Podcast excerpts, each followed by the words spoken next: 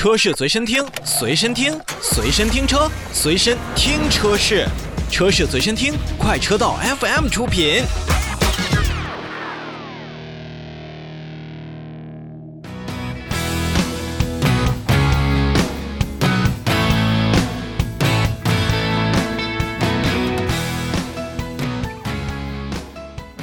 今天节目的最后呢，就要聊聊在昨天所提及的标致四零零八车型了。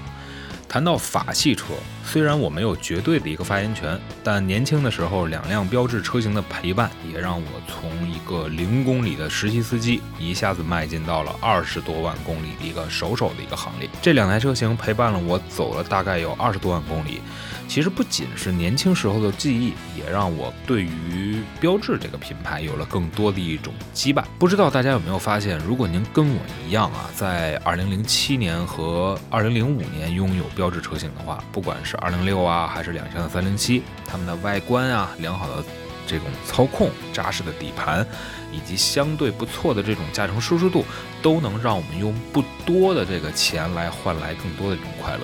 但是当时呢，比如说二零一六年的时候，我准备从三零七再换车，就突然发现啊，法系车能给我们再向上换车的空间小了，或者说呢，就直接突然感觉没车可换。喜欢的车呢不在国内，在国内销售的车呢没有能够真正打动我的。而这样的观点，在我前段时间去问同为之前是法系车的朋友的感觉来看呢，也是得到了一个。正面肯定的回答，我们并不是说法系车不好，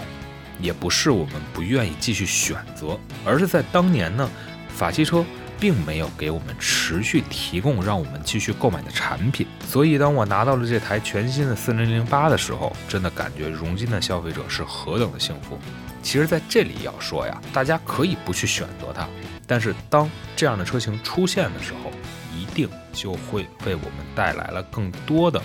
备选的车型，现在来看呢，东风标致的四零零八已经上市了，十六万九千七到二十三万三千七。不管是在车展上还是在试驾这台车型的时候，其实四零零八在外观上面都给我们一种很耐看的感觉。比如说全系标配的欧洲风格的 GT 车脸的风格造型，让这款车型在看上去也是更加的威武了。而且呢，狮眼 LED 大灯、獠牙式的 LED 日间行车灯，以及狮爪的 LED 尾灯等等多项的大型猫科动物仿生处理的灯组呢，也是能够让408从外观上过目难忘。而当我把这台车型停在家中车位的时候呢，邻居叔叔的一句话就把我给点醒了。他的一句话是什么呢？是嚯，标致出新车了，还挺漂亮。其实也印证了两件事儿，一个是标致之前都干嘛了，另外一件事情呢。是这次标志在四零零八的外观上做到了老少通吃，而我最最最喜欢的，并不是刚才所跟大家提到的什么 GT 风格的进气格栅啊，而是如同狮子獠牙以及胡须一般的日间行车灯和中网左右两边的横条装饰。虽然新款的标致四零零八的长宽高呢，仅仅有四千五百一十毫米、一千八百五十毫米以及一千六百二十八毫米，一个典型的紧凑级别 SUV 的产品。但是标致设计师对于四零零八侧面的打磨呢，可是一点都不少的。首先是前后轮眉处呢，都是加入了黑色的塑料材质，这一方面呢，让车身看上去更厚重；另一方面呢，也会突出一些 SUV 的野性，并且呢，在前后门板的下半部分以及车窗的四周，高亮的镀铬装饰条呢，也能让四零零八显得整体很亮，也是更加年轻。再加上车顶悬浮式的熏黑设计和天窗可以融为一体。这也让408在侧面以及远处看上去层次是更加分明的。嗯，如果曾经是拥有着206或者307，最大的感受呢就是内饰用料一般，但是做工十分扎实。看完了现在4008内饰之后呢，你会发现标志在内饰的设计和创造力上绝对还是数一数二的水平。标志呢将我。眼前的这套四零八内饰呢，叫做唯我座舱。在全新的四零八内饰当中呢，其实让我印象最深的，还不是十二点三英寸的全液晶仪表，以及尺寸增加到十英寸的中控屏幕，而是从三零八 S 就开始出现的小而美的方向盘。以今天为大家所介绍的这款试驾车为例，双幅方向盘加两个大屏加层次分明的内饰划分，让四零八内部看上去都是非常偏向驾驶者的。而当你坐在驾驶位上，眼前所置的所有设备都可以触手所得。更加让人，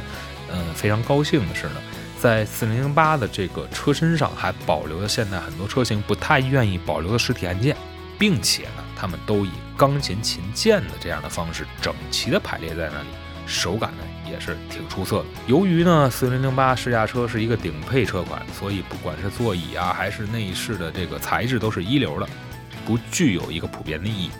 但是 a c a n t a r a 的这个内饰以及 Claudia 的真皮座椅的加入，也都让这款紧凑级别的 SUV 车型有了一些越级的味道。当然啊，这里要跟大家分享的一个小问题就是，使用了唯我座舱的理念以及尺寸较小的方向盘，我一开始呢，并不能让自己的视线与方向盘、仪表盘之间有一个非常好的一个沟通，要么是方向盘会遮挡住一。部分仪表显示，要么就是将方向盘的位置再次降低，让视线从方向盘的上沿去观察仪表信息。那这一点对我来说还是比较难受的，毕竟呢，可能身材并不是那么的标准。如果再胖一些的话，可能方向盘直接就会蹭到大腿了。那再有呢，就是倒车显示。这二零二一年啊，像素挺重要的，分辨率啊，倒车显示还真的有些落伍了，有点真配不上显示如此清晰的两块屏幕。而且啊，再来一个好的，说个小彩蛋，这次呢，四零零八的雨刷设计也是非常有特点，它的这个玻璃出水口集成在了雨刷壁上，这样我们在使用玻璃水进行清洁的时候呢，它的喷洒力度啊，包括均匀程度啊，都会有一个比较好的保证。哎，这一点大家呢，如果能到店里，包括自己去。试驾的时候一定要去关注一下，挺有意思。全系是欧洲 GT 的风格造型，内饰是唯我座舱的设定，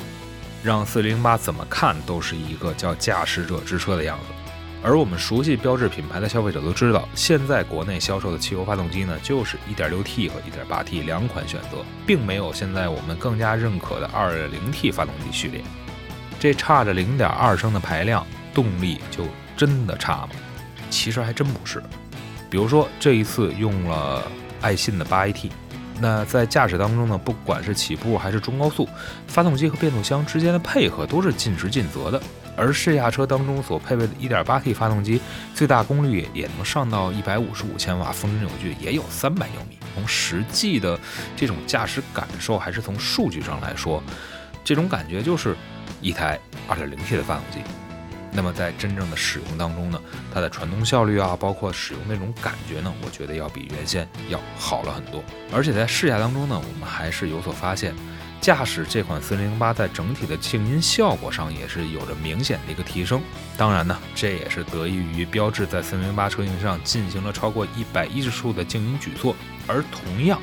作为一台全新的商品车，这台车的新车的味道几乎为零。这一点对于很多对于气味有敏感的这种消费者会比较友好。在那期说车展的节目当中呢，我们就跟大家说到了扭力梁式的非独立后悬架依旧放在了四零零八的这个车身上，跟之前的二零六和三零七一样，高不高级咱不说了，就是非独立悬架跟独立悬架，大家这样的区别大吗？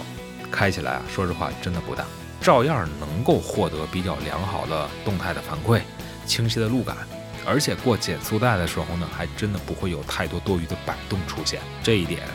用花小钱办大事儿，这底盘工程师的这个功劳真是大大的。其实呢，在我的心里边呢，标致与很多的 PSA 车型是一样的，都是属于让大家看起来很美的车。虽然是一点不差，但是之前呢自己的定位啊，包括市场的这种营销的不到位。让很多的消费者转而投向了其他品牌，而现如今，虽然标致品牌在国内的市场份额真的很低，但并不代表四零零八这样的车型呢就不能推荐给咱们身边的朋友。新车价格出来了，伴随价格出现的还有东风标致针对于消费者更多的一些服务的一些措施。而如何将之前的法系车主再次引流到店？或者说是让更多的潜在消费者去了解自己的产品，才是现在东风标致应当去解决的问题。那最后问问您，如果说给您这样的一个二十万左右的预算，再去选择一个车型的时候，您会把四零零八加入参考答案当中吗？